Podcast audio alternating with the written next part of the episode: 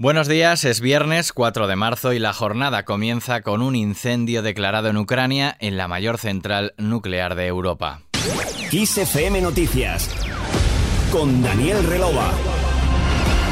La última hora en Ucrania nos lleva al sureste del país, en concreto a la central nuclear de Energodar en la región de Zaporilla. En torno a las 2 de la madrugada, hora española, el alcalde de la ciudad, Mitri Orlov, alertaba en su cuenta de Telegram que los disparos y bombardeos de las fuerzas rusas contra la planta habían desatado un incendio en la misma y que suponía una amenaza real de peligro nuclear. La Guardia Nacional confirmó el incendio en su canal oficial de esa misma red social. También el portavoz de la central nuclear de Energodar, Andriy Tuz, explicó que los servicios de emergencia no podían extinguir el incendio porque el fuego ruso estaba demasiado cerca, según la agencia Union. Y el ministro ucraniano de Exteriores, Mitro Kuleva, ha afirmado, afirmó en Twitter que la medición de la radiación en planta era normal, pero señaló que el ejército ruso la estaba bombardeando desde todos los lados, al tiempo que alertó que si explotaba la catástrofe sería diez veces más grande que Chernóbil en 19 1986.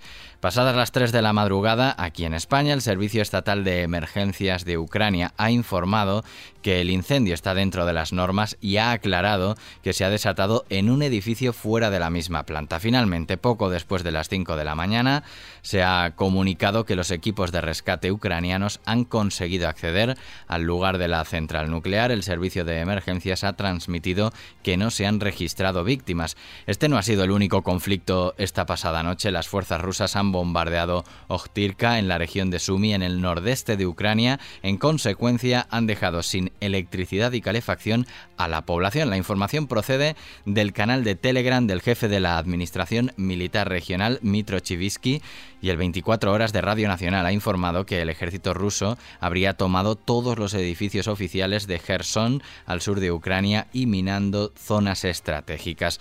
Los ataques no cesan, las sanciones tampoco. Escuchamos al presidente estadounidense Joe Biden.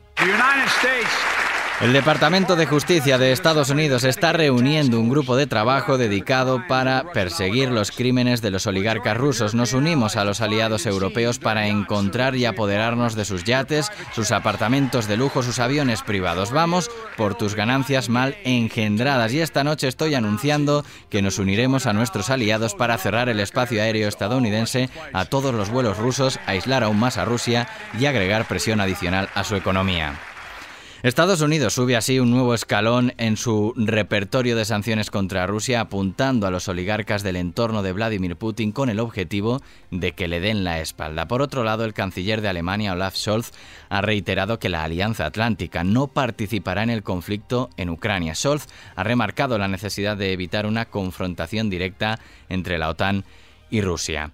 Desde España, entre hoy y mañana se enviarán cuatro aviones a Ucrania con un cargamento material militar ofensivo. Cada día partirán de la base aérea de los Llanos en Albacete dos aviones A400M del ALA 31 del Ejército del Aire con, ese, con material ofensivo. Por su parte, Pedro Sánchez preside una nueva reunión del Consejo de Seguridad Nacional para analizar la evolución del conflicto en Ucrania y la llegada de refugiados de este país a España al margen del conflicto en Ucrania. Este 4 de marzo nos deja estas otras noticias. La secretaria de Estado de Igualdad y contra la violencia de género, Ángela Rodríguez, y la directora del Instituto de las Mujeres, Tony Morillas, presentan este viernes la campaña del 8M. Ambas informarán sobre los lemas y los mensajes que se difundirán con motivo del Día Internacional de la Mujer. Y con motivo del Día Mundial de la Obesidad que se celebra hoy, más de 16.000 niños y niñas de toda España participarán en las actividades saludables organizadas por la Gasol Foundation. A estas actividades se han sumado un centenar de escuelas, entidades e instituciones. Y terminamos.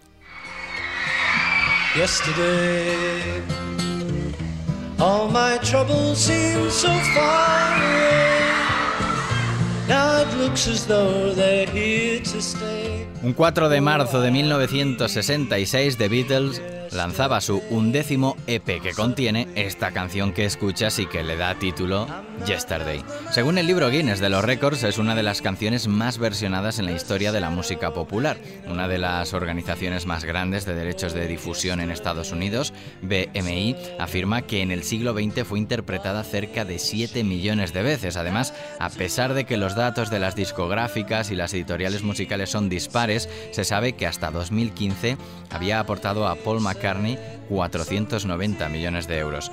Con The Beatles terminamos este repaso a la actualidad. La información sigue puntual y actualizada en los boletines horarios de XFM y en los podcasts de XFM Noticias. Hasta la próxima.